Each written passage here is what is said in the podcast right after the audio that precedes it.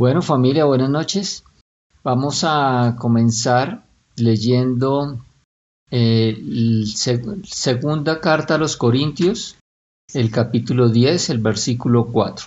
Segunda de Corintios, capítulo 10, versículo 4. Usamos las armas poderosas de Dios, no las del mundo, para derribar las fortalezas del razonamiento humano y para destruir argumentos falsos. Perfecto. La versión Reina Valera dice porque las armas de nuestra milicia no son carnales. Hemos venido hablando de que si quitáramos, si quitamos al diablo, no habría enfermedad. Si quitamos al diablo, no hay escasez. Si quitamos al diablo, no hay muerte. ¿Cierto? Veníamos aprendiendo cómo resistir al diablo y aprendimos que la primera manera de resistir al diablo, la primera, el primer paso para poder aprender a resistir al diablo es pasar de derrota a victoria, pasar de derrota de ser siervos de Satanás, que era nuestro Señor, a ser siervos de Dios, porque nuestro Señor es Jesucristo. ¿Sí? Pero aquí estamos viendo de que tenemos unas armas para defendernos.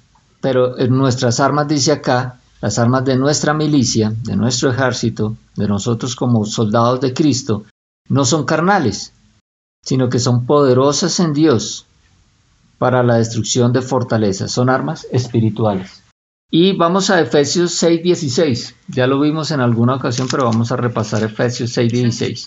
Y además de todo eso, levanten el escudo de la fe para detener las flechas encendidas del diablo. Levanten el escudo de la fe para detener las flechas encendidas del diablo. Entonces aquí estamos viendo una de las armas de nuestra milicia y quizás una de las más poderosas, porque tenemos varias, pero esta es un arma muy poderosa y es la fe, el escudo de la fe. Sí, la versión Reina Valera dice para poder apagar todos los dardos de fuego del maligno. El maligno nos envía dardos de fuego para poner, sembrar duda, para sembrar temor, para sembrar enfermedad, para sembrar discordia, para sembrar contienda, para sembrar eh, miseria, para sembrar escasez. Manda esos dardos de fuego, pero nosotros cómo los podemos resistir, cómo los podemos contener con nuestro escudo de la fe. Entonces vamos a ver qué pasa cuando en nuestra vida obramos con fe y qué pasa cuando no obramos con fe. Vamos a ver algunos ejemplos en la Biblia de eso. Vamos a Marcos 10:52. Marcos 10:52. Y Jesús le dijo, puedes irte, pues tu fe te ha sanado. Al instante el hombre pudo ver y siguió a Jesús por el camino. Aquí estamos hablando la historia del ciego Bartimeo. El ciego Bartimeo era un ciego que estaba postrado en el camino mendigando y de pronto escuchó que había mucho ruido y él preguntó qué era lo que pasaba.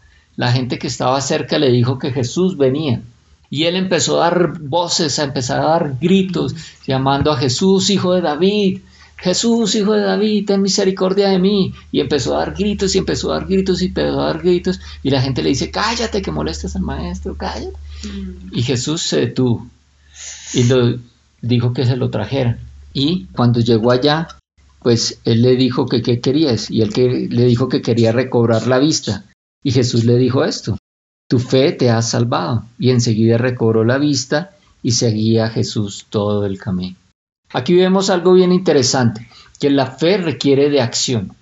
El ciego Bartimeo creía que Jesús lo podía sanar, que Jesús podía devolverle la vista.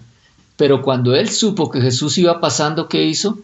Se empezó hizo lo que pudo, hizo lo que pudo dentro de su limitación, empezó a gritar para hacerse notar.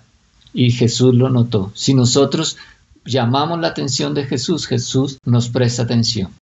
Él lo notó y Jesús le dijo que lo que lo había sanado era su fe, su fe en él, su fe. ¿Y cómo supo Jesús que tuvo fe? Porque esa fe estuvo acompañada de acciones. ¿Correcto? Miremos lo que pasó en Lucas 7:50.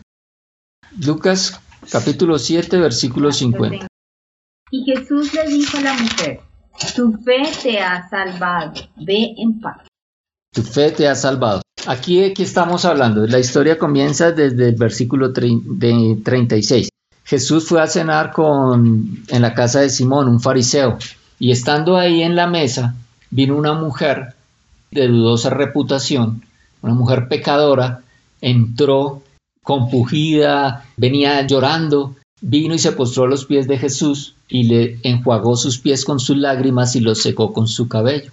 Y estaban ahí, cena, estaban ahí en la mesa y este fariseo, Simón, dentro de su mente dijo, mm, si fuera profeta, sabría quién es el tipo de mujer y lo pecadora que es la que le está lavando. O sea, tenía mala reputación. Pero Jesús le dijo al fariseo, el que mucho le es perdonado, mucho ama. Al que le perdonan poco, ama poco, y al que le perdonan mucho, ama, mucho. Y luego se dirigió a esa mujer y le dijo, tu fe te ha salvado, ve en paz. La mujer venía arrepentida, por eso estaba llorando, estaba arrepentida del estilo de vida que, que estaba llevando. ¿Y qué hizo? Fue a los pies de Cristo, se postró delante de él, mostrándole todo su arrepentimiento con sus acciones Jesús pudo ver a través de sus acciones que la mujer tenía fe en él y que estaba arrepentida. Y nos dio una lección a todos. El que ama, al que mucho se le perdona, mucho ama, y al que poco se le perdona, poco ama. Pero nos vemos que aquí Jesús recalcó nuevamente, tu fe te ha salvado. Fue salva por la fe. Y la fe requiere acción. Por eso hay otro pasaje de la Biblia que dice que la fe sin obra es muerta. No basta con solo creer en el Hijo de Dios, sino que tenemos que buscarlo a Él, manifestarle, demostrarle nuestra fe buscándolo, ¿cierto? Ahora miren lo que pasó también en Mateo 9:22. Jesús se volvió y le dijo, hija, tu fe te ha sanado, vete tranquila. Tu fe te ha sanado. Esta vez se estaba refiriendo a la mujer del flujo de sangre.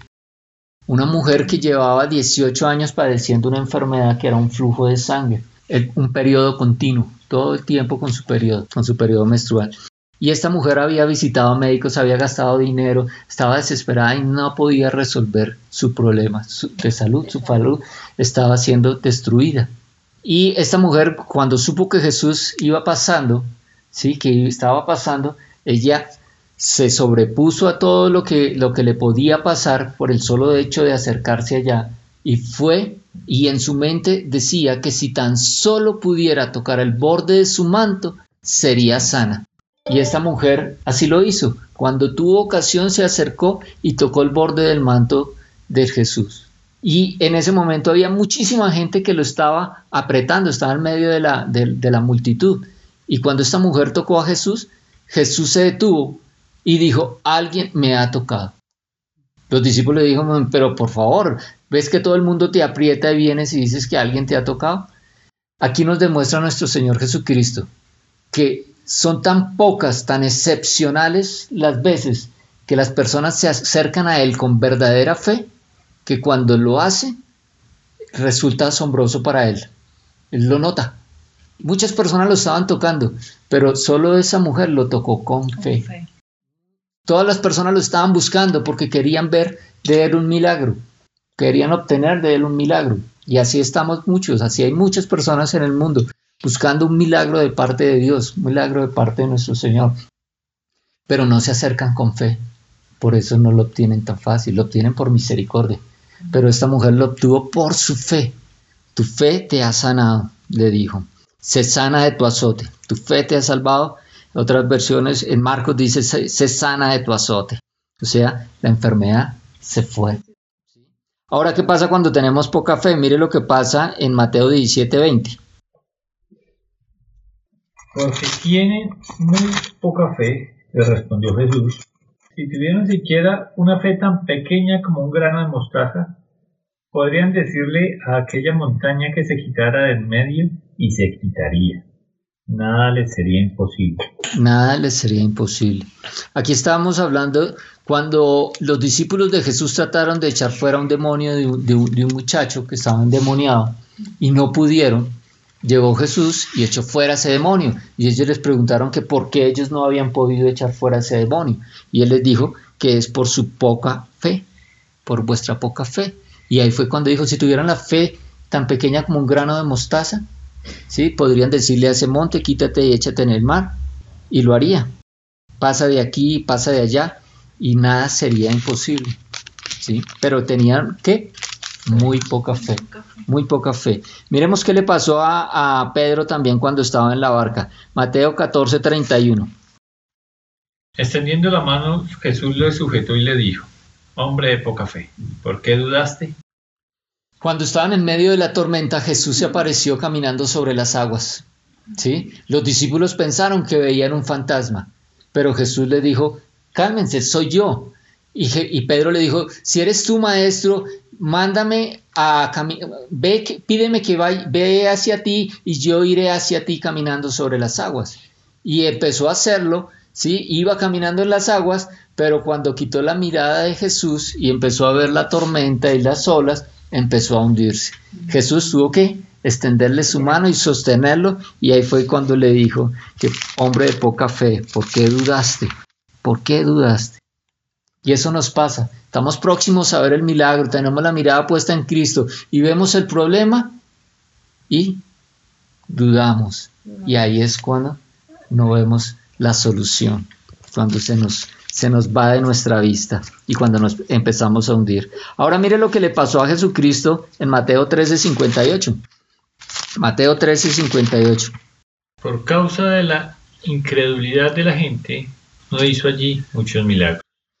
Todo el ministerio de Jesús él se la pasó predicando, enseñando y sanando. Pero fue a Nazaret, de donde él era, donde él, donde él creció, donde la gente lo conocía, pero la gente no creyó en él y por la causa de esa poca fe, por la causa de su incredulidad, hizo pocos milagros. Hizo muy pocos milagros. Aún Jesús hizo muy pocos milagros. Entonces aquí vemos que una herramienta fundamental en la vida del creyente es la fe. Con la fe logramos hacer cosas y sin la fe dejamos de obtener muchas cosas. Entonces es muy importante la fe. Miremos lo que dice Romanos 1.17 ya para concluir. Esa buena noticia nos revela cómo Dios nos hace justos ante sus ojos, lo cual se logra del principio al fin por medio de la fe, como dicen las escrituras. Es por medio de la fe que el justo tiene vida. Perfecto. La Reina Valera dice de la siguiente manera, el Evangelio de la justicia de Dios se revela por fe y para fe. Por fe en el Señor Jesucristo somos nosotros salvos, somos nosotros justificados, somos redimidos. Y somos redimidos, somos justificados, somos salvos para desatar fe, para que con nuestras palabras, ¿sí? nosotros podamos desatar fe sobre nuestra vida y la vida de las personas que están a nuestro alrededor. Eh, se revela por fe y para fe, porque como está escrito, más el justo por la fe vivirá. Y aquí no se refiere solamente a la vida eterna, la que recibimos al, recibir a nuestro Señor Jesucristo, sino a esa vida que Él mismo dijo en la palabra que yo he venido a dar vida y vida en abundancia. ¿sí? Vivirá en abundancia, pudiendo eh, resistir al enemigo, pudiendo desatar las bendiciones que tenemos destinadas desde, eh, desde siempre, que Dios ha querido para nosotros, todas esas bendiciones que tenemos. Eh, por eso dice acá que como está escrito, más el justo por la fe vivirá. Necesitamos fe para vivir, necesitamos fe para reclamar lo que es nuestro, para poder de esa manera resistir al enemigo y que no nos pueda quitar nada de lo que nos pertenece en Cristo Jesús. Por nuestra fe en Cristo tenemos vida eterna y por nuestra fe en sus promesas vivimos en abundancia.